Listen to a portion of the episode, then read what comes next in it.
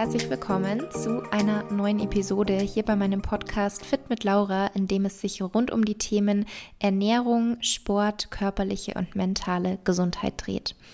Perfektionismus und der Druck von außen, sei es durch Eltern, Trainer, Social Media, gesellschaftlichen Druck oder andere Faktoren, spielen eine entscheidende Rolle bei der Entstehung oder auch Verschlimmerung von Sportzwang, Essstörungen oder Körperbildstörungen. Dieser Druck verstärkt die negative Selbstwahrnehmung, die dann meistens bereits vorherrscht, und den Wunsch nach Veränderung. Und wenn jetzt zum Beispiel der Selbstwert stark von sportlicher Leistung oder dem Erreichen eines bestimmten Körperbildes oder Gewichtes abhängt, dann kann das schnell zu einem problematischen Sport- und Essverhalten führen. Und bei mir war das ja auch eine Zeit lang so, also ungefähr zwei Jahre ging diese Phase, in der ich mich sehr, sehr stark mit meinem Körperbild, mit dem trainierten und schlanken und ähm, definierten Körper identifiziert habe und auch mit meiner sportlichen Leistung, dass ich so gut wie täglich im Training war. Damit habe ich mich einfach sehr, sehr stark identifiziert und bin dadurch dann eben auch in das Extrem gerutscht, dass ich einen Zwang entwickelt habe, also dass ich zwanghaft täglich ins Training wollte, weil ich sonst ein schlechtes Gewissen hatte, dass ich sehr, sehr streng mit der Ernährung war, also wirklich mich sehr restriktiv ernährt habe und letztendlich auch leicht im Untergewicht war, einen viel zu niedrigen Körperfettanteil hatte und auch meine Periode verloren habe, also dadurch meine Hormone aus dem Gleichgewicht geraten sind. Im heutigen Interview habe ich Dagmar Kersten zu Gast. Dagmar ist ehemalige Olympiaturnerin und war Spitzensportlerin der DDR. Und sie erzählt uns, wie diese Zeit für sie war, wie sie sich auch, also wie im Laufe der Zeit ihre Beziehung zum Sport sich verändert hat, welchem Druck man von außen, hier vor allem durch den Trainer ausgesetzt wurde und wie der Druck war, ein gewisses Gewicht zu halten und welche Ängste einfach vorgeherrscht haben. Weiterhin haben wir eben auch über das Thema Staatsdoping gesprochen, über den Faktor Spaß im Leistungssport, Periodenverlust und auch das Thema Perfektionismus sowie weitere Auswirkungen dieser Zeit, die Dagmar seitdem begleitet haben oder vielleicht auch noch bis heute begleiten. Und ich kann euch sagen, das Interview war unglaublich interessant, spannend und zugleich auch einfach total schön und berührend, wie Dagmar sich ähm, dahingehend öffnet und da einfach so schön offen drüber sprechen kann. Also ich wünsche euch ganz viel Spaß mit der Episode und bin schon super gespannt auf euer Feedback. Hallo, liebe Dagmar, willkommen im Podcast. Ich freue mich schon sehr auf unser Gespräch heute. Zu Beginn, stell dich sehr, sehr gerne erst einmal vor. Was machst du? Wer bist du? Und ja, wie kam es zu all dem? Ja, schön, dass du mich eingeladen hast. Ich bin Dagmar Kersten und ich habe in Oldenburg eine Kampfkunstschule und unterrichte dort Kinder im Alter von drei bis 80 Jahren. Ähm, traditionelles Karate ist so der Hauptzweig, bin aber auch ähm, als Rednerin und Referentin unterwegs, habe erwachsene Kinder und bin also sozusagen hauptberuflich Kampfkunsttrainerin. Mhm, sehr schön. Und wie kam es dazu? Vielleicht kannst du uns so ein bisschen durch deine Laufbahn mitnehmen. Wie es dazu kam, wenn ich ganz, ganz von vorne anfange, begann es eigentlich damit, dass mein Sohn mit Taekwondo begonnen hat und ich damals ja schon für mich wieder was gesucht hatte, was ich sportlich machen kann. Vor allen Dingen auch, was für mich eine Herausforderung darstellt, weil so diesen Leistungsgedanken konnte ich eigentlich nie ablegen. Ich hatte einiges ausprobiert, ähm, auch so bei im Fitnesstraining mal mitzumachen, bin aber selber dann immer relativ schnell als Trainerin tätig geworden. Und da war jetzt eine Sportart, die ich gefunden hatte, die für mich neu war. Und so bin ich überhaupt in die Kampfkünste eingestiegen. Und ursprünglich denke ich, dass das für mich eine Möglichkeit war, meine ähm, Zeit als Kunstturnerin in der ehemaligen DDR aufzuarbeiten. Ich wollte halt nicht mehr so angepasst sein irgendwie und wollte mich wirklich prügeln, glaube ich. Und ähm, Gott sei Dank hat das dann relativ schnell in der Kampfkunst dazu geführt, dass ich die Philosophie kennengelernt habe, die dahinter steht. Und aus dieser, diesem Wunsch der stumpfen Prügelei, um ähm, ja, mich zu lernen, selbst zu verteidigen oder nicht mehr verletzen zu lassen, ist dann im Grunde genommen so ein Weg für mich entstanden, den ich bis heute halt gehe, den, den Weg der Persönlichkeitsentwicklung über die Kampfkunst beispielsweise. Und das erfüllt mich sehr. Das ist die Hauptsache. Sehr schön. Das wünscht man so gesehen auch eigentlich jedem, dass er was findet, was einen einfach erfüllt, wo man sagt, das ist so meine Leidenschaft. Also mhm. sehr, sehr schön. Du hast es jetzt gerade schon angesprochen. Du warst ähm, Spitzensportlerin in der DDR. Mhm. Wie hast du damals zum Sport gefunden? Also wie hast du angefangen oder wann und wie hast du angefangen, Sport zu machen? Mein Vater war ähm, Diplom-Sportlehrer und damit sind wir als Kinder immer schon in den Turnhallen mit dabei gewesen. Und in der DDR gab es so ein System, dass ich sage jetzt mal, äh, Talentscouts in die Schulen gekommen sind und dort ähm, Kinder sich ausgesucht haben, wer für welche Sportart ähm, ja ausgesucht werden könnte. Und ich war halt damals quirlig, klein und unbändig. Und dann hat man mich für das Kunstturnen quasi entdeckt. Mhm. Und somit konnte ich dann jeden Tag ähm, nach der Schule auch schon ins Trainingszentrum, was auch gut war. Also wir hatten in der, damals in der DDR so eine Dreizimmerwohnung, eine kleine. Und mein Bruder und ich, wir waren wirklich ohne Ende wild und dann war es ganz gut, dass ich mich da austoben konnte. Und so bin ich tendenziell erstmal überhaupt, wie ich jetzt hier auch Kinder in Vereine gehen, über, zum, zum Kunstturnen gekommen. Und dann war ich halt so talentiert, dass ich auf die Kinder- und Jugendsportschule nach Berlin delegiert werden konnte mit neun Jahren und bin dann mit neun Jahren ausgezogen und bin ins Internat gegangen. Okay, nicht schlecht. Mit neun Jahren schon ausgezogen. Das kann man sich gar nicht vorstellen. Ähm, wie war das dann in dem Internat? Also ein Sportinternat war das dann. Wie genau, genau das. läuft das dann ab und wie hast du vielleicht diese Zeit auch in Erinnerung? Also ich war mir dessen ja gar nicht klar, was da auf mich zukommt. Ich war mhm. als Kind einfach begeistert und wusste, war ja nicht absehbar, wie sich das entwickeln würde. Meine Eltern kannten das, weil mein Vater früher auch im Sportclub war.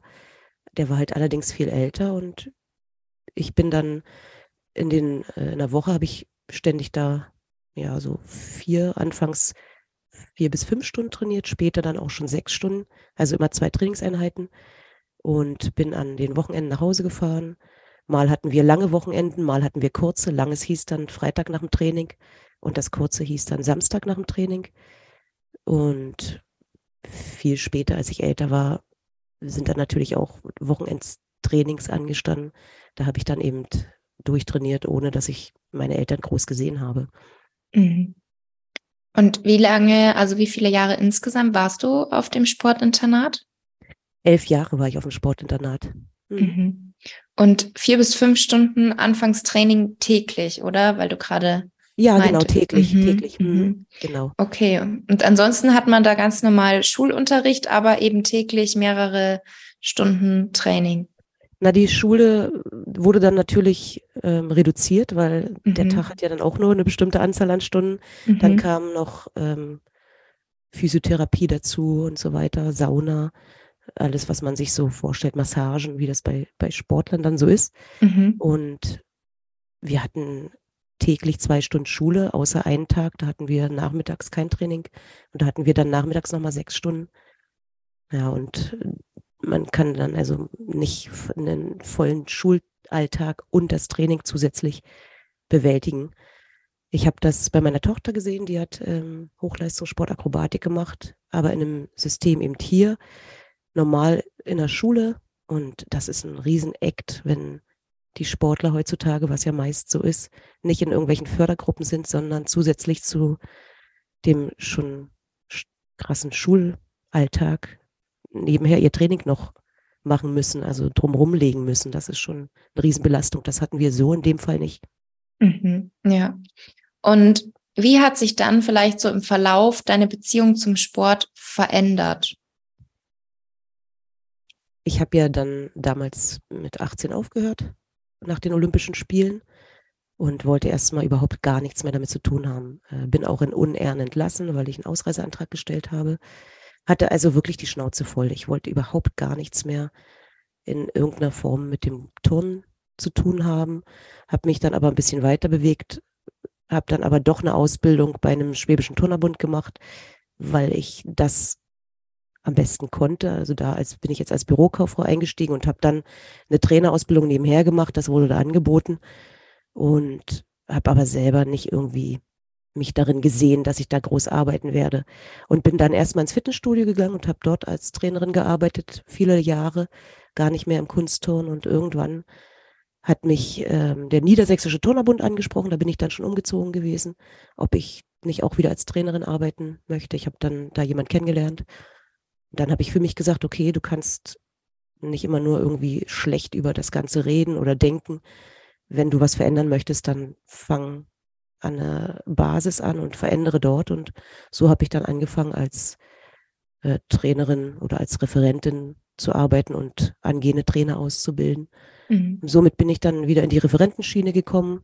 Später kam dann die Kampfkunst dazu, dass ich dort eben auch Lehrgänge gegeben habe und auch dann habe ich den Mut gefunden, über meine Geschichte zu erzählen an Schulen oder auch Universitäten, je nachdem da, wo ich dann eben gebucht wurde. Und mhm. so kam das halt, dass ich so war der sportliche Werdegang im Grunde genommen. Mit dem Turn habe ich heute nicht mehr viel zu tun. Ähm, ich schule da zwar ab und zu noch Leute, wenn ich Vorträge halte und, und dann ein bisschen ein praktischer Part dabei ist, aber ansonsten stehe ich jetzt regelmäßig eher in der Turnhalle und unterrichte oder in meinem eigenen Dojo und unterrichte meine Kinder und Jugendliche mhm. in der mhm. Kampfkunst halt. Und wie war der Werdegang vom neunten Lebensalter bis bis du 18 warst. Also warum oder was hat dazu geführt, dass du dann gesagt hast, ich habe die Schnauze voll und warum hast du so schlecht über diese Zeit gedacht oder warum hast du sie vielleicht negativ in Erinnerung? Was ist da passiert? Naja, das ist ja nun ein Hochleistungsinternat gewesen und die Methoden in der DDR waren ja schon ein bisschen andere Methoden als in anderen Ländern. Also das war einfach eine sehr, sehr harte Schule. Ich, mir wurde immer wieder ja angeredet oder eingeredet, ich hätte ein Gewichtsproblem. Also es wurde jeden Tag gewogen.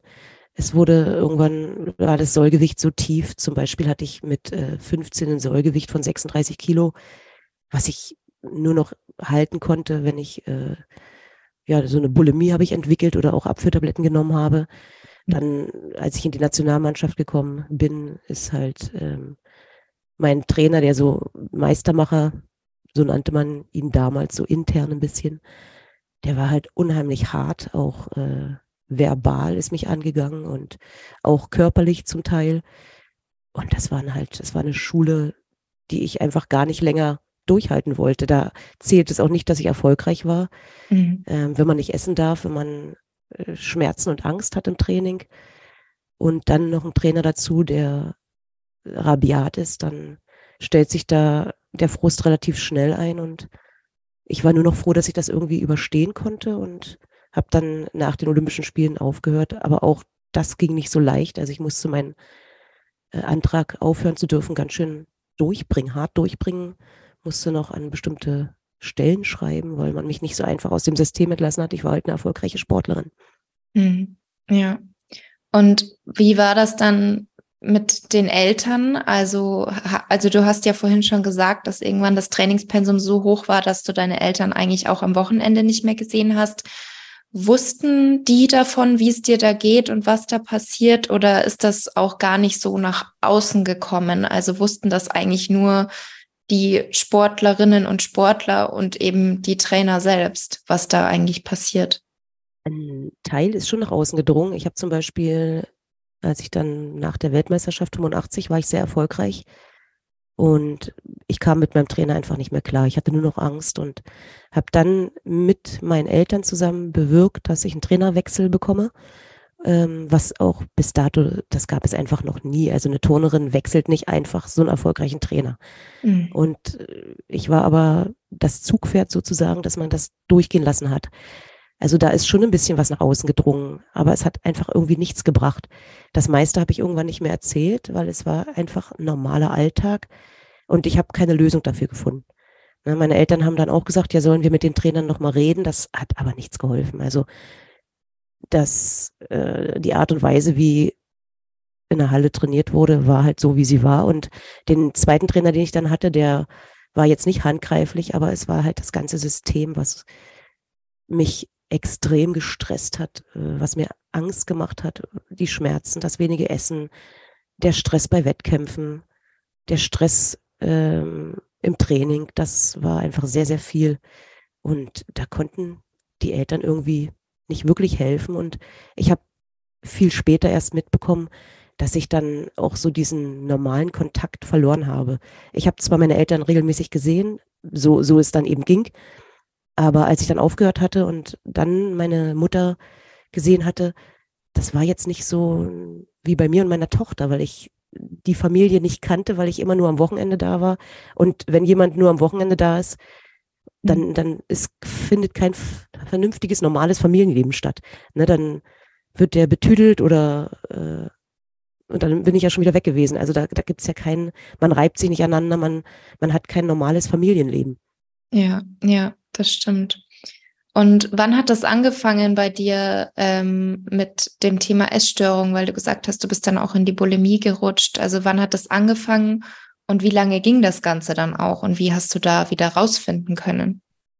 Also das Rausfinden war überhaupt nicht das Problem, weil ich, ich glaube, das kann man nicht mit einer äh, Bulimie vergleichen, die Menschen entwickeln, weil sie innere Konflikte, innere Traumata haben. Es ist halt so, es war nötig. Ich musste wenig auf die Waage bringen. Ich wollte auch was essen, also habe ich angefangen, einen Finger in den Hals zu stecken, weil das, was ich gegessen habe, kam dann wieder praktischerweise raus. Und Abführtabletten habe ich halt genutzt, um mehr Gewicht zu machen. Und als das nicht mehr notwendig war, es hat so mit 13, glaube ich, hat es angefangen. Also ich weiß noch in einem Trainingslager oder 14 gab es äh, eine Trainingskollegin, die uns das dann beigebracht hat. Die hat gesagt, naja Mensch, da musst du kotzen. Dann nimmst du den Finger, steckst ihn in den Hals und das hat erstmal nicht funktioniert. Und dann hat sie so Schützenhilfe zu mir ihren Finger in den Hals gesteckt und gesagt, so komm, ich zeig dir mal, wie das geht. Nee, du darfst nicht aufhören, wenn der Brechreiz kommt. Und, und somit haben wir das quasi mit 14, mhm. glaube ich, angefangen und bis ich aufgehört habe. Also das war durchgängig und sogar auch später, also da hatte ich dann leichte Tendenzen, als ich äh, so 20 war, hatte ich ein bisschen familiäre Probleme. Und dann dachte ich, okay, wenn du jetzt dünn bist und wenn du äh, in deinem schönen Gewicht bist, dann ist das Leben wieder leichter. Also ein völlig irriger Glaube. Und da habe ich dann zwischendurch nochmal einen Finger in den Hals gesteckt, aber auch gemerkt, na gut, das hilft dir jetzt nicht weiter. Es ist ja keiner, der dich auf die Waage stellt. Das Leben funktioniert nicht nur, weil du jetzt dünn bist. Ähm, aber dadurch, ich war da nie wirklich drin gefangen. In, nicht in dieser Bulimie, in der Gewichtsproblematik. Also möchte ich mal sagen, das berührt mich heute nach wie vor. Damit habe ich immer noch äh, mein Päckchen zu tragen. Da stehe ich nicht immer drüber, obwohl ich mir das gerne wünsche. Mhm. Ja, also wegen dem ständigen Wiegen und dass du ständig so einen Druck bekommen hast wegen deinem Gewicht, oder? Genau, dass ich einfach ähm, mich nie dann an meinen Körper gewöhnt habe, wenn der nicht durchtrainiert war oder wenn ich eben mal ein bisschen zugenommen hatte, ähm, wenn da mal irgendwo ein Röllchen war, dass ich dann immer dachte, oh Gott, du bist zu dick und ich mochte mich nicht angucken und also zu sagen, so finde dich mit deinem Körper ab, was ja wichtig ist, das ist unendlich schwer. Also ich kann das phasenweise hinbekommen, aber ich habe das noch nicht bisher gehabt, dass ich sage, na, es sei denn, ich bin super durchtrainiert, aber dann muss ich auch mhm. ganz schön wenig essen. Es, es, geht bei mir halt nicht einfach so. Es ist nicht einfach so, es pegelt sich nicht ein. Ich muss mhm. unheimlich viel dafür tun, was ich auch mache und deswegen bin ich da halt nicht so entspannt bei und sage, oh ja, naja, dann habe ich mal fünf Kilo mehr oder so. Aber ich weiß nicht, welche Frau ist da schon entspannt. Ja, das stimmt. Vor allem ist da natürlich auch so das Thema oder die Schwierigkeit, dass ein trainierter Körper ja nicht automatisch ein gesunder Körper ist. Also da war ich auch mal in der Falle drin, sag ich jetzt mal, oder in der Phase, mhm. dass ich dachte, alles, was ich mache, ist super, extrem viel Sport, perfekte Ernährung und dann aber halt ein viel zu niedriger Körperfettanteil. Das heißt, ich habe mich dann auch sehr stark damit identifiziert, dass ich so trainiert aussehe, dass ich kaum Körperfettanteil habe und habe halt schon etwas gebraucht, bis ich dann auch gemerkt habe, okay, das ist aber nicht mehr gesund. Und das ist, glaube ich, auch immer so das Schwierige, welche, welches Sportpensum und welche Ernährung und welches Körperbild ist noch gesund und tut einem wirklich gut und wann wird es aber zum Zwang und zum Druck. Aber klar ist es auch nochmal einfach ein komplett anderes eine andere Situation, ob man den Druck jetzt von außen bekommt, wie bei dir eben mit den Trainern und dass das wirklich so, so streng war und man wirklich auch Angst hatte, wie du gesagt hast. Mhm. Oder ob man halt selber sich eigentlich diesen Stress macht, weil man sich so sehr damit identifiziert. Ähm, jetzt ist ich es ja auch. Sagen, ich würde sagen, dass es halt ähm, naja, bei den Trainern ist es halt wirklich die, wie du sagst, die Angst von außen gewesen. Aber ich finde fast diesen inneren Stress schlimmer, weil der, na, damals habe ich eben, war ich ja mit meinem Körper zufrieden. Ich war ja durchtrainiert. Ich musste ja einfach nur das und das wiegen. Ich habe ja das nicht für mich als Körperbild empfunden und gesagt, oh, du bist jetzt nicht schön oder sowas. Ne? Aber jetzt ist es ja genau das von innen oder mittlerweile komme ich damit ganz gut klar. Aber es war in, in Phasen, wo ich gedacht habe, nee, du, du lehnst deinen eigenen Körper ab, du findest dich nicht schön. Und das finde ich irgendwie viel schwieriger noch, weil das ja einfach eine Einstellung ist, an der man selber arbeiten muss. Ich habe halt die Trainer verflucht und gut war's. Ich hatte mhm. jemand im Außen, jetzt hat man dann aber niemand im Außen oder auch wie bei dir dann, äh, wenn man dann da so abhängig wird, dann hat man niemand im Außen, auf den man schimpfen kann. Man muss sich selber damit auseinandersetzen und das finde ich schon ziemlich schwierig. Ja, das stimmt. Es ist deutlich schwieriger, als mhm. zu sagen, ich trenne mich vom Trainer und sehe den einfach. Und danach ist alles egal, dann, dann mhm. kannst du machen, was du willst. Mhm. Ja.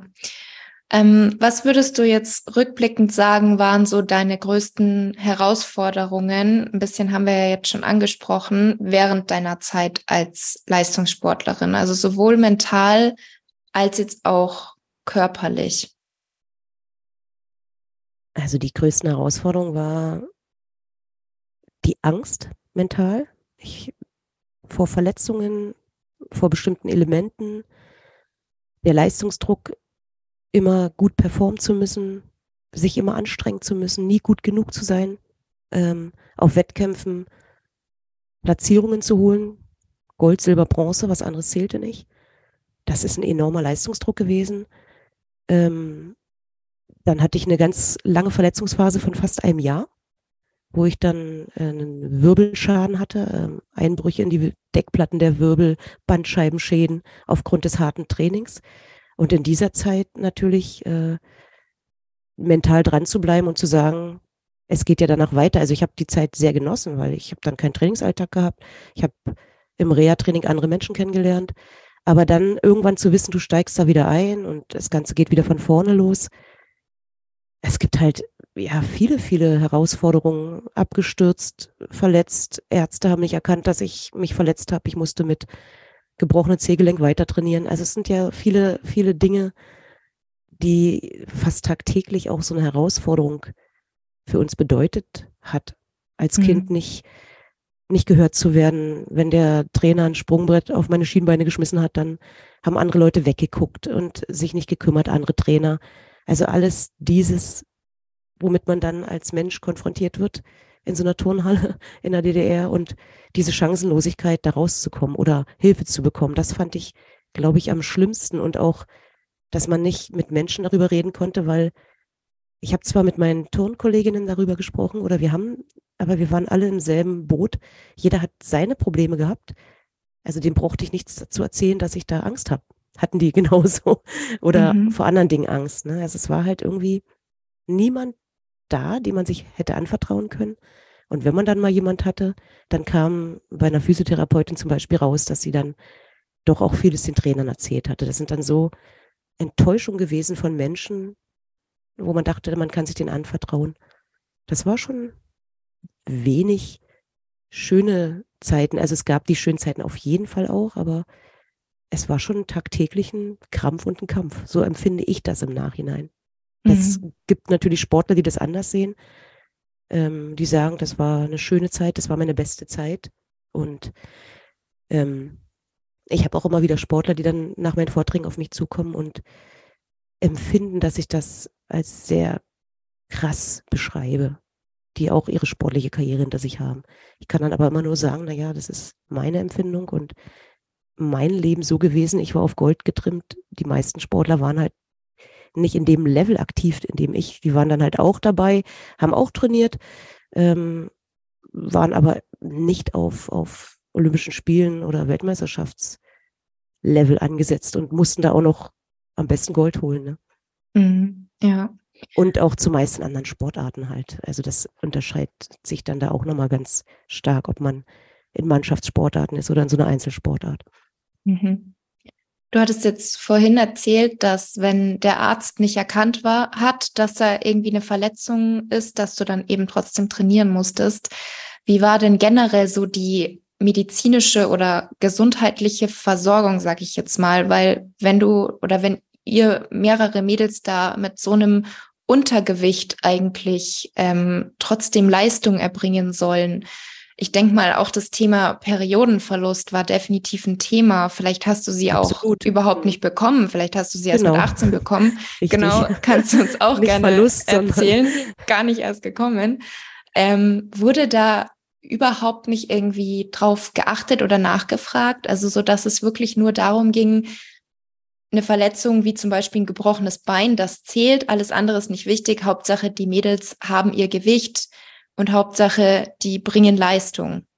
Genau, also das Gewicht wurde ja errechnet. Wir haben dann ja lauter Tests gehabt, äh, Fettmessungen und was nicht alles. Und dann wurde unser Grundumsatz errechnet und dann hieß es, na ja, das reicht, wenn du mit 18 43 Kilo wiegst. So war es dann mit 18. Dann hast du so und so großen Fettanteil. Also du musst nicht mehr, damit kannst du trainieren die Frage hat sich ja gar nicht gestellt, ob das ungesund ist, weil es wurde ja sogar festgelegt und gesagt, naja, das ist ja gesund.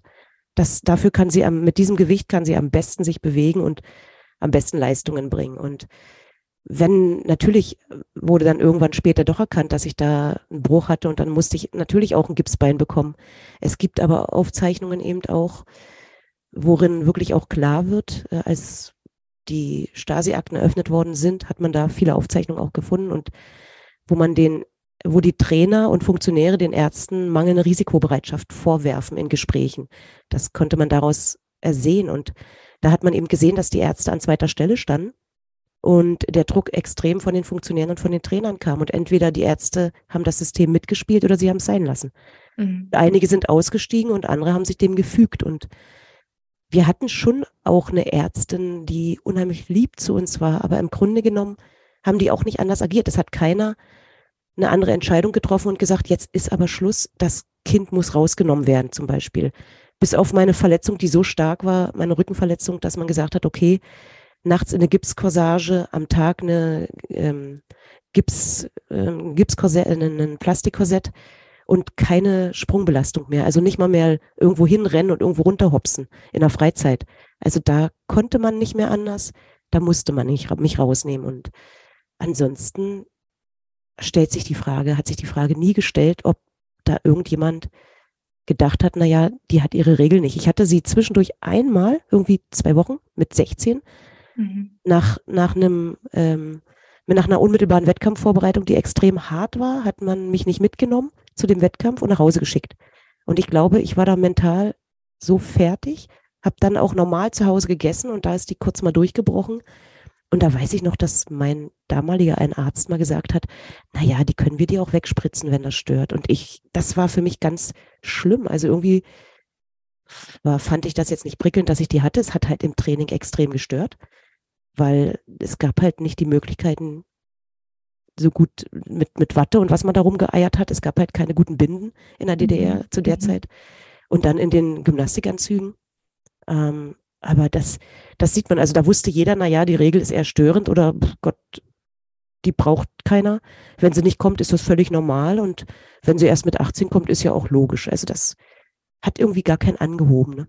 Und mhm. mich selber auch nicht, weil ich kannte es ja auch nicht anders, auch nicht von den anderen und so weiter. Also ich wüsste jetzt nicht, es gab bestimmt Leute, die da früher ihre Regel hatten, aber mein Körpertyp und so weiter, ich hatte die dann wirklich erst mit 18 wieder oder mhm danach, als es dann, als ich aufgehört habe und auch an Gewicht zugelegt habe, weil es ist ja ein bestimmtes Gewicht auch notwendig, um diese Prozesse in Gang zu setzen.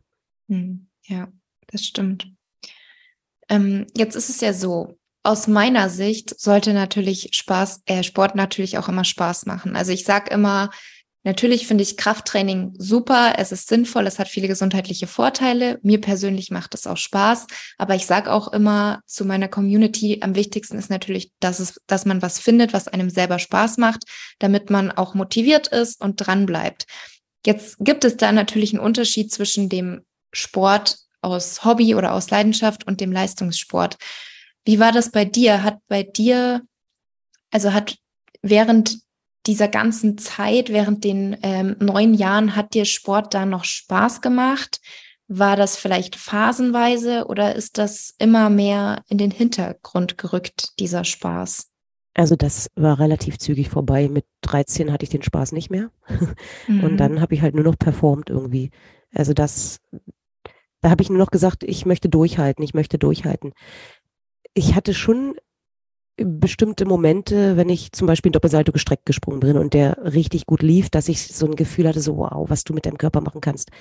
Ist das cool in der Luft zweimal gestreckt rumzukommen? Das sind schon Momente gewesen, wenn ich gute Tage hatte, die mich erfreut haben. Aber das Gesamtkonzept hat mir nicht gefallen. Also ich glaube auch, dass mit den Wettkämpfen, ich weiß nicht, ob ich Wettkämpfe benötigt hätte oder ob ich die Frage stelle ich mir ganz häufig, ob ein Sport, wenn man keine Wettkämpfe hat, nur für sich, ob man dann so erfolgreich ist oder ob man das so motiviert durchzieht.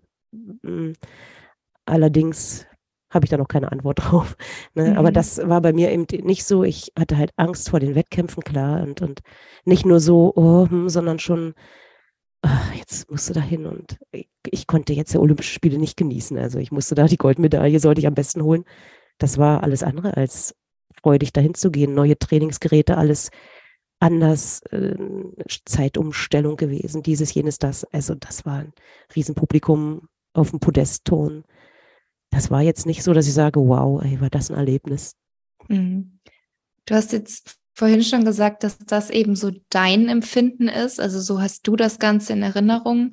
Würdest, also wie würdest du die Frage beantworten, ob man generell im Leistungsbereich Spaß am Sport haben kann? Das glaube ich auf jeden Fall. Also es steht und fällt einfach mit einem Trainer. Ich setze mich ganz viel mit der Trainerpersönlichkeit auseinander, weil ich ja selber Trainerin bin, allerdings überhaupt nicht anstrebe den Leistungsbereich, sondern eher die Persönlichkeitsentwicklung. Und ich finde, wenn man ein sehr, sehr guter Trainer und Mentor ist, dann kann man mit den Aktiven unheimlich viel Freude haben. Nicht immer, das darf, also das muss auch nicht, es muss nicht immer Spaß sein. Ne? Aber es äh, muss tendenziell einen erfüllen und dann gibt es natürlich auch Phasen, wo ich als Trainerin meine Leute auch über Grenzen bringen muss, weil sie das gerne wünschen. Und da kommt mir meine Ausbildung zum Coach ganz, ganz gut, ähm, weil ich da nochmal andere Ansätze auch habe und, und zum Teil auch in meiner Kommunikation versuche anders zu agieren. Und also, wie schon gesagt, ich habe ein, zwei sehr, sehr gute Schüler und Schülerinnen und da ähm, merkt man, dass die ja außerhalb auch trainieren. Also wir haben bestimmte festgelegte Trainingszeiten und die können so oft, wie sie wollen, da rein und nutzen das und machen mehr. Das geht dann halt auch, aber es ist halt einfach nicht vergleichbar jetzt mit dem, was, was man im, im Leistungssport hat, wo man dann getaktete Trainingszeiten hat. Aber auch da glaube ich, ein sehr, sehr guter Trainer ähm, bringt seine Aktiven dahin und die haben wirklich jede Menge Freude. Ich, wir hatten damals Leute aus Leipzig, die hatten einen Trainer, die waren super zufrieden mit ihrem Trainer. Also das ging dann eben auch. Das steht und fällt mit den Menschen, die darum herum sind, ne, um, in dem Team. Hm. Und was sind so deine Erfahrungen oder hast du Einblick, inwiefern sich das jetzt so innerhalb der letzten Jahre vielleicht auch wirklich verändert hat, was jetzt mehr so den gesundheitlichen Aspekt auch angeht beim Leistungssport. Also nach wie vor sagt man wahrscheinlich, Leistungssport ist nicht unbedingt gesund, weil es eben Leistungssport ist. Aber wie hat sich da vielleicht so das Wissen, die Informationen und auch die Fürsorge der Athleten und Athletinnen verändert, auch was jetzt eben Körpergewicht und Untergewicht angeht und auch Periode. Hast du da vielleicht Einblick und Erfahrungen aus verschiedensten Sportarten? Das habe ich nicht, aber ich habe ähm, die Doku von Kim Bui mir angeguckt und das ist ja relativ aktuell, eine Turnerin, ähm, die darüber berichtet hat, dass sie halt auch Essstörungen hatte und über das ganze System. Und da waren eben auch andere Sportler mit ähm, betroffen, die man eben auch aufgezeigt hat, äh, Leichtathleten und so weiter. Also es scheint diese Problematik nach wie vor zu geben. Und ich fand das ganz interessant in der Doku. Das hat nochmal so ein bisschen meinen Blick dafür verändert. Da war eine Ärztin, die auch sagte, na ja, das sind Sportler, die wollen, die wollen ja wirklich vielleicht zu Olympia. Also die, es war jetzt nicht so wie bei mir früher, sondern die wollen dahin und sagen, das ist das Höchste, was ich machen möchte und dann soll ich die wegen Untergewicht rausnehmen. Also diese Verantwortung der Ärzte ist enorm groß, weil ja, aus gesundheitlichen Gründen würden sie die Sportlerin rausnehmen, aber das heißt nicht zwangsläufig, dass die Sportler damit glücklich sind mit dieser Entscheidung. Also wie kann man mit dem Sportler dann Lösungen finden? Das wird ja, glaube ich, gemacht. Es wird auch ähm, psychologische Hilfe viel mehr angeboten, was ich mitbekommen habe, aber auch da müssen die, ich hatte mich da mal mit einer ähm, Ärztin unterhalten, die in dem Bereich in Hannover arbeitet und auch da ist es so, dass aber immer nur spezielle Leute kommen. Also da gibt es Trainer, die das sehr stark in Anspruch nehmen und auch Sportler und andere nehmen das nicht in Anspruch. Also ich glaube, aber das weiß ich nicht, ob sich da was geändert hat, dass das nicht ähm, heute eingefordert wird, dass Leute regelmäßig sich mit den Psychologen unterhalten, was man, wie man das Training besser gestalten kann, damit man die Sportler motiviert hält und auch damit die das das Schulpensum, das Freundespensum, also das, das, das verschiebt sich ja alles. Man hat ja auch ganz andere soziale Kontakte und so weiter, damit das gewährleistet ist. Da weiß ich nicht. Also ich vermute mal, da hat sich in speziellen Sportarten nichts verändert und in anderen vielleicht schon extrem. Mhm. Und als du damals bei den Olympischen Spielen warst, war das dann wirklich nur, weil dein Trainer wollte, dass du da bist? Oder war das auch noch von dir selber, dass du vielleicht auch noch gesagt hast, das ist auch noch so mein Ziel, das möchte ich noch schaffen, das möchte ich mitnehmen und dann höre ich vielleicht auf? Oder wollt, war das gar nicht mehr so wirklich deine Intention? War das alles nur noch von außen? Also ich habe das so empfunden, als, als ich klein war, mit sieben Jahren, habe ich gesagt, ich will Weltmeisterin werden. Mhm. Und dann bin ich auch Vize-Weltmeisterin geworden. Das wollte ich einfach. Also wenn man mich gefragt hat, beruflich, was willst du werden, Weltmeisterin? Mir war jetzt nicht klar, dass das kein Beruf ist. Mhm. Und ähm, aber irgendwann hat das aufgehört. Es war halt alles getaktet. Es war sowieso klar, du trainierst bis das und das und das und dann und dann und dann. Und dann gibt's die Europameisterschaften, die Weltmeisterschaften, dann gibt's die Olympischen Spiele und in dem Zyklus trainierst du hin. Und vielleicht gab es mal irgendwie so Momente, wo ich gesagt habe, so, wow, da fahre ich jetzt hin. Bestimmt gab es die. Aber im Nachhinein kann ich mich nur daran erinnern, dass es so vorgegeben war. Ne? Und ich nicht von mir aus gesagt habe, nach der Verletzungsphase, jetzt aber, damit du wieder antrainieren kannst, du willst zu Olympischen Spielen. Ich hätte am liebsten gesagt, so, ich höre jetzt nach der Verletzungsphase auf und leckt mich, also wirklich, wenn man mhm. das mal so sagen kann. Ich will nichts mehr damit zu tun haben. Also da waren mir die Olympischen Spiele und auch die Medaillen das eigentlich nicht wert. Mhm. Und du konntest aber eben erst mit 18 aufhören, weil du davor selber gar nicht entscheiden konntest? Oder warum hast du davor quasi weitergemacht? weil ich in einem System drin war, wo man eben weitergemacht hat. Es ist immer so mhm. schwierig zu sagen. Ich war ja auch nicht selbstwirksam und selbstbestimmt. Ich bin in einem System gewesen, dann hat man mir alles gesagt, wie es zu laufen hat. Und dann hat man das gemacht. Es hat man eben gemacht, weil man es so gemacht hat. Und die Eltern, für die war das auch normal, weil man es eben so gemacht hat. Für meine Eltern jedenfalls. Und da, da stellte sich die Frage irgendwie gar nicht. Es gab halt für mich nicht die Möglichkeit. Und dann hat man das dann habe ich ihm gesagt, ja, dann musst du da durch. Fertig. Mhm. Und jetzt rückblickend heute, bist du dann stolz auf deine Erfolge, auf die Medaillen, die du mitgenommen hast? Ich kann, ich weiß gar nicht, wie das sich anfühlt, stolz darauf zu sein. Ich finde schon, dass ich wirklich was geleistet habe und dass es ziemlich cool ist, dass ich Vize-Olympiasiegerin bin und ich sehe es ja an der Reaktion anderer Menschen, die das super wertschätzen, wenn ich darüber über meine Geschichte erzähle und so. Aber ich bin ja in einem Sportclub groß geworden, wo es ganz viele Olympiasieger, Vize-Olympiasieger, erfolgreiche Sportler gab. Da war ich ja noch nicht mal die Beste. Also das prägt ja auch in der Kindheit. Und deswegen, klar, auf jeden Fall finde ich das cool, dass es geklappt hat und ich nicht versagt habe im Wettkampf, dass ich nicht vielleicht doch vorher ausgestiegen bin und äh, aber so richtig mich zu identifizieren und zu meinen. Vielleicht kommt es auch daher, dass man mir ganz oft gesagt hat, bleib auf dem Boden, äh, werd nicht arrogant und dass ich deswegen nicht ansatzweise sowas wie einen Stolz darauf entwickeln konnte, weil ich heim, eben heim, äh, ganz häufig gehört habe, was meinst du, wer du bist? Glaub nicht, dass du was Besseres bist, nur weil du. Und damit habe ich das alles ausgebremst, um verrückterweise gar nicht irgendwie aufzufallen, sondern in der Masse zu verschwinden. Ähm, was ich eigentlich sehr schade finde, weil ab und an darf man sich mal an die Nummer eins stellen und nicht immer im Hintergrund agieren und in der Masse verschwinden wollen. Das hat sich schon geändert auch, auf jeden Fall. Aber das, ich glaube, daher kommt das, dass ich diesen Stolz da nicht entwickelt habe oder empfinden kann, so richtig. Mhm. Ja. Ja, spannend und schwierig. Sehr interessant zu hören.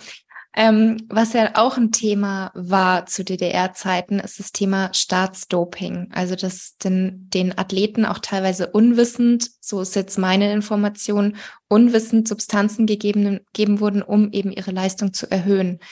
Wie sind da deine Erfahrungen mit gewesen? Ja, körperlich mit dabei gewesen, Erfahrungen. Mhm. Also ich wurde damals in der Verletzungsphase gedopt, auch natürlich ohne dass ich davon wusste. Man hat mir eben Tabletten gegeben und hat gesagt, die helfen dir wieder beim Knochenaufbau. Das bekommen auch Säuglinge in der DDR und das ist auch so. Also da gab es natürlich in bestimmten Dosen auch, also diese Medikamente gibt es ja immer auch für Menschen, die diese Medikamente vielleicht wirklich benötigen, aber eben nicht für einen gesunden Körper, der höhere Leistung erbringen soll. Und ich war da flächendeckend mit drin. Es wurde flächendeckend äh, gedopt. Es wurden sogar Experimente gemacht. Also ich habe auch Medikamente ohne Marktzulassung bekommen. Die wurden dann eben mal ausgetestet, wie die Sportler darauf reagieren. Ähm, das habe ich halt alles am eigenen Leib auch erfahren. Mhm. Und wie hast du dann, also wie hast du das dann rausbekommen, wenn euch das damals unwissend gegeben wurde? Irgendwann, als die Schwimmerprozesse eröffnet wurden, stand die Polizei vor meiner Tür und hat gefragt, ob ich eine Aussage dazu machen mhm. wollen würde. Und dann habe ich erstmal abgeblockt, weil ich völlig erschrocken war, was da jetzt abgeht. Außerdem Polizei und mein Ausreiseantrag und sowieso. Das hat mich ein bisschen sehr verschreckt. Ähm, und ich habe dann mit Freunden in Berlin wieder mal telefoniert. Da habe ich dann schon in Norddeutschland gelebt. Das ist ja auch schon einige Zeit her. Und die haben dann gesagt, ja, da läuft gerade was und man kann, ähm, da sind Akten, die man einsehen kann und man kann da schauen, ob das für einen zutrifft. Und das habe ich dann mhm. in Angriff genommen und damit habe ich halt auch mitbekommen, ähm, Werner Franke hat uns dann eine eidesstattliche Erklärung geschrieben, weil er eben in der Sichtung gesehen hat, was auch wirklich an Sportler äh, 1988 Turnerin äh, vergeben wurde an Medikamenten und so weiter. Ne? Mhm. Und es war erstmal ein großer Schock, das muss ich auf jeden Fall sagen, weil bis dato habe ich schon immer gedacht, naja, du bist irgendwie nur da, um, um Medaillen zu holen. Und dann habe ich mich nochmal so richtig wie so eine Ware gefühlt, also so noch weniger menschlich behandelt gefühlt, als ob man das einfach ein Ding ist, was da ähm, für die DDR und fürs Vaterland Medaillen holt, aber mhm. dass mich niemand gesehen hat direkt wirklich, wie ich bin als Mensch, das habe ich da stark vermisst und das war noch schlimmer und das ist auch was, was ähm, was es aufzuarbeiten gilt. Also das muss ich auf jeden Fall sagen. Das hat mich schon später stark beschäftigt und auch viele Verhaltensmuster von mir auch gezeigt, wo ich gemerkt habe, Mensch, du agierst in Situationen immer gleich und dieses und jenes. Und vieles rührt auch daher eben dieses Verletztwerden und in der Kindheit. Ne? Ähm, hm. Nicht als, als Mensch mit Bedürfnissen gesehen zu werden. Ja, ja, absolut verständlich. Und was sind oder waren so die größten Auswirkungen für dich bis heute oder eben auch in den letzten Jahren, wo du sagst, mit gewissen Dingen vielleicht konntest du abschließen, konntest sie endgültig bearbeiten oder was begleitet dich bis heute vielleicht noch und was sind da auch so Learnings, sage ich jetzt mal, für dich, die du vielleicht mitnehmen konntest und mitgeben möchtest? Also dadurch, dass ich, ja, wie schon gesagt, von, dass ich als Coach auch arbeite und mich damit sehr beschäftige, habe ich schon auch gemerkt, dass bestimmte Verhaltensmuster oder Traumata doch auch bis heute natürlich ins Leben eingreifen. Eins davon ist auch dieser, zum einen dieser Perfektionismus, äh, wenn ich Dinge angehe, dass ich das besonders gut machen möchte. Also ich möchte halt immer die Goldmedaille und mich dadurch selber zum Teil ähm, der Möglichkeit beraube, die Dinge einfach mal zu machen. Ne, ich äh, plane das so stark durch und mache und mache und mache. Und wenn ich das dann mache, dann bin ich so super kritisch mir selbst gegenüber, dass mir da oft die Leichtigkeit und Freude fehlt, weil ich mich extrem hart bewerte. Also jeder von uns kennt wahrscheinlich seinen inneren Kritiker und der ist dann extrem hoch. Und ich gehe schon Projekte an und mache das aber stelle mich ganz häufig dann doch auch in Frage, war ich jetzt gut genug, hätte ich noch was besser machen können, aber du kannst eben nicht jeden abholen. Ne? Und das sind so Dinge, da merke ich, also da einfach auch mal relaxter und chilliger zu werden oder aber auch sich auch mal in die erste Reihe zu stellen, also eigene Bedürfnisse ähm, mitzuteilen und zu sagen, nö, ich möchte das aber jetzt nicht so, so für mich zu kämpfen und nicht immer nur für andere Leute. Ne, so dass, ähm, das sind so Dinge, die ich gemerkt habe, die ich gerne, oder da bin ich noch im Prozess dabei, da mehr, mehr Leichtigkeit in mein Leben zu bekommen. Also das heißt, ich bin jetzt dadurch nicht irgendwie blockiert oder mache nichts, sondern es ist halt vieles beschwerlicher und könnte mit mehr Lebensfreude und Leichtigkeit einhergehen. Mhm. Und was sind da vielleicht so Punkte, wie du daran arbeitest? Weil das Thema Perfektionismus, denke ich, kennen ja auch sehr, sehr viele. Und ich habe jetzt eben auch hier bei meinem Podcast einige Zuhörerinnen, die auch vom Thema Sportzwang oder mhm. restriktives. Essverhalten und Essstörung ähm, betroffen sind. Und auch da ist ja oftmals der Perfektionismus so ein Thema. Hast du da vielleicht so ein paar Tipps, wie man anfangen kann, daran zu arbeiten?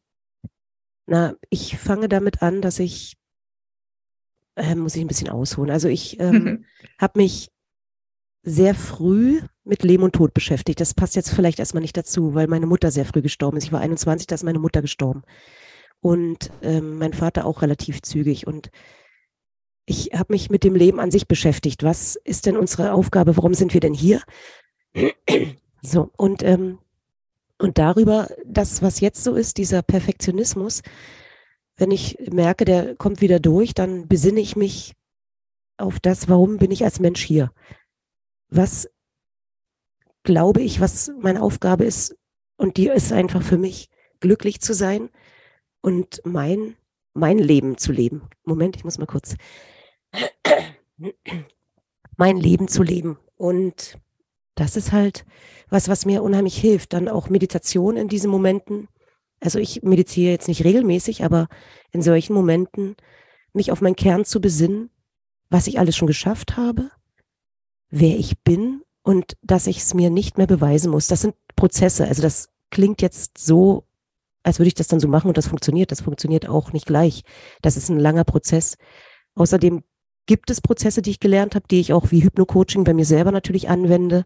Und das hilft mir auf jeden Fall mehr zu mir zu finden und diesen Leistungsperfektionismus Wahn abzulegen, weil das ist für mich super wichtig, weil das sehr, sehr anstrengend ist und ich so nicht weiter performen möchte. Ich bin jetzt über 50 und irgendwann habe ich gemerkt, wen möchte ich denn irgendwas beweisen? Letztens habe ich eine Sprachnachricht, äh, da ist zum Beispiel dafür eine Sprachnachricht gesendet und habe gesagt, wie stolz ich bin, dass ich heute fleißig bin, weil ich habe die Wäsche gemacht und das und jenes und danach ist mir klar geworden, wie blöd, also wem muss ich denn beweisen, ob ich fleißig war oder nicht? Und das sind so Momente, die kann ich relativ schnell reflektieren, da sinne ich dann drüber nach, lass mir auch Zeit und merke, das ist doch Bullshit, das willst du doch gar nicht. Du brauchst es doch niemandem beweisen. Du kannst die Dinge machen und selbst wenn du nichts gemacht hättest, ist es völlig in Ordnung. Du bist niemandem mehr Rechenschaft schuldig. Und das ist ein Gefühl, das liebe ich sehr, wenn ich dann in das Gefühl komme zu sagen, du bist dein eigener Herr, deine eigene Frau. Du bist niemand Rechenschaft schuldig und du kannst dein Leben gestalten, wie du möchtest, weil das habe ich hinbekommen mit meiner Kampfkunstschule, mit den Dingen, die ich mache im Leben, mit meiner Coach-Ausbildung, mit den Coachings, die ich gebe. Ähm, und darauf darf ich mich dann öfter mal besinnen und sagen, ey, du musst nicht höher, weiter, schneller, lauter, sondern es darf sanfter und leiser. So, das ist die Phase im Moment. Mm, super schön. Und echt einfach ein Thema, was, glaube ich, sehr, sehr viele betrifft. Also, mhm. was du jetzt auch gerade gesagt hast mit der Sprachnachricht. Man fühlt sich selber immer besser, blöd gesagt, wenn man produktiv war, wenn man super viel geschafft hat, wenn man die super lange To-Do-Liste abgehakt hat und wenn man ja. mal nichts gemacht hat, weil man keine Ahnung, nicht in die Gänge gekommen ist, sich nicht so fit gefühlt hat, ständig was dazwischen kam, dann fühlt man sich automatisch schlecht. Und das wird natürlich nochmal verstärkt, nicht durch den eigenen Druck, beziehungsweise der, der entsteht wahrscheinlich dadurch, durch diese Leistungsgesellschaft, dass es einem eben auch so vorgelebt wird. Mhm. Je mehr du arbeitest, desto besser, desto fleißiger bist du. Auch auf Social Media ist das so. Man, man kriegt so viele Eindrücke.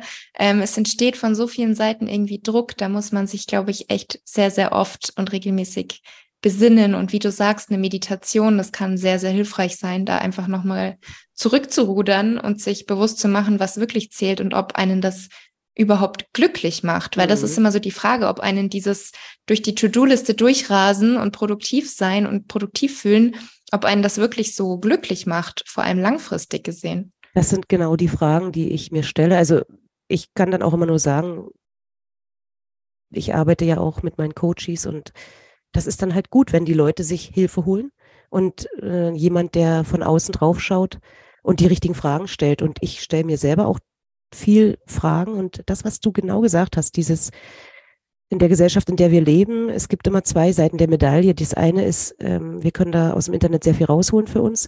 Und das andere ist, ähm, wir fangen auch an, uns unheimlich schnell zu vergleichen. Und ich habe für mich festgestellt, ähm, wenn ich als Coach arbeite, dann gibt es, da musst du das machen, das machen, das machen und äh, dich auf Instagram präsentieren, damit die Leute wissen, was du tust. Aber viele Dinge möchte ich so nicht mitmachen. Und da die Frage zu sagen, was ist denn essentiell, was du wirklich, wirklich im Leben möchtest? Ich bin jetzt in einem Alter, ich glaube, da stellt man sich die Frage öfter. Ich denke, junge Menschen wie du sind da vielleicht manchmal noch gar nicht. Also ich finde das cool, wenn junge Menschen sich so die Frage stellen, was möchtest du im Leben wirklich? Und wenn es ist, dass du auf einer Almhütte bist und Ziegen melkst, dann ist es das. Und ja, verrückt. Also, und ich glaube, Leistungssportler sind da noch angetriebener, ehemalige Leistungssportler und Sportlerinnen zu sagen, wie du sagst, durch die To-Do-Liste, oh, jetzt habe ich aber was geschafft. Aber dann bleibt keine Kreativität. Ähm, Kreativität braucht Raum. Das braucht Ruhe und leise und nicht abgehakt, weiter, abgehakt, weiter. Ne? Und ich merke zum Beispiel, ich habe im letzten Jahr unheimlich viele Fortbildungen gemacht und tolle Fortbildungen. Aber jetzt kommen die nächsten und ich könnte, ich könnte weitermachen und dann merke ich, aber die Tasse ist voll. Ne, ich, ich müsste erstmal, wenn ich jetzt raufgieße, schwappt das Zeug sowieso über, weil es passt nichts mehr rein. Ich darf mich jetzt mal besinnen, ob es alles das, was ich gelernt habe, alles das, das ist, was ich auch so wirklich möchte und so umsetzen möchte. Und das sind halt Prozesse, da braucht man Ruhe und da braucht man einen, einen schönen Kaffee oder einen Tee und dann darf man auch mal fünf Stunden Zeit verbringen, um wieder Freiraum, um die Tasse wieder leeren zu können, um Freiraum und Kreativität zu entwickeln, weil ansonsten vergeht die Zeit so schnell, wie bei mir jetzt auch im Alter, wird es immer schneller, wo ich dann sage, ey, wo sind denn die letzten Jahre hin? Und dann kommt der Druck, äh, hast du alles gemacht? Hast du dein Potenzial aus, ähm, erfüllt? Hast du das ausgeschöpft? Und irgendwann bin ich an einen Punkt gekommen, wo ich gesagt habe, was ist denn, also das ist doch nicht Sinn und Zweck, immer nur zu machen und zu hasseln und zu rödeln und Potenzial auszuschöpfen. Besinn dich doch mal, ob dich das alles überhaupt glücklich macht. Möchtest du das bis an dein Lebensende machen? Möchtest du was anderes haben? Und das ist nicht so einfach, sich die Frage zu stellen, was wünscht, was erfüllt dich wirklich, wirklich im Leben? Was bedeutet Glück für dich? Das ist ganz wichtig, diese Fragen, finde ich, sich mhm. zu stellen. Und das beruhigt mich zutiefst, weil ich dann an den Kern komme und denke, du musst gar nichts machen hier. Du bist hierher gekommen, du musst, wenn tendenziell musst du erstmal gar nichts machen. Ne, du könntest auch wirklich auf die Alm und Ziegen melken. Oder du kannst äh, das, aber das muss man für sich entscheiden und man kann sich nicht vergleichen und sagen, oh, die machen das, jetzt muss ich das auch so machen. Das, das macht mich dann glücklich, weil Glück, habe ich neulich gelesen, ist eben kein Abfallprodukt von irgendwas. Wenn ich das mache, bin ich glücklich. Nee, das, das geht so nicht. Ne? Also das funktioniert anders. Das ist halt einfach ein Zustand, den man erhält durch eine, eine Sache, die einen erfüllt, dann erscheint dieses, dieser Zustand und dann muss man gucken, ob es, ob man das weiter im Leben umsetzen kann, damit man auch irgendwie noch davon leben kann oder ein bisschen äh, Geld in die Tasche bekommt. Das zählt ja nun mal auch zum Leben. Mm, ja, unglaublich schöne und wertvolle und wichtige mhm. Schlussworte, finde ich. Also können wir ja gerne auch unseren Zuhörern und Zuhörerinnen mal mitgeben, so als kleine ja, Reflexion. Ähm, ja, also vielen, vielen Dank für das Gespräch. Ich fand es unglaublich interessant, ähm, spannend und auch sehr, sehr toll von dir, wie offen und ehrlich mhm. du darüber sprichst und da wirklich deine Erfahrungen einfach mitgibst. Also vielen, vielen Dank. Gerne. Also wenn äh, Interesse besteht, noch mal ein bisschen mehr über meine Geschichte. Ich habe auch gerade einen Podcast angefangen, der nennt sich Ausgeturnt. Und da erzähle ich relativ viel auch, wie ich mich äh, in, in meiner Tongeschichte gefühlt habe. Da kann man auch noch mal reinhorchen. Ja, verlinke ich auf jeden Fall in der Beschreibung. Dankeschön. Also vielen, vielen Dank an dich. Gerne. Tschüss. Tschüss.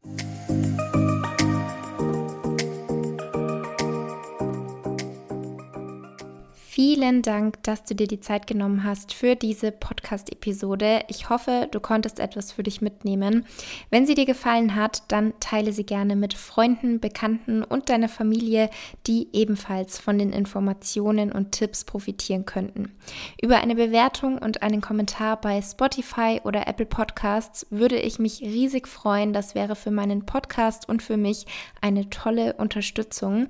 Ich wünsche dir jetzt noch eine wundervolle Restwoche und wir hören uns wie gewohnt nächsten Montag wieder.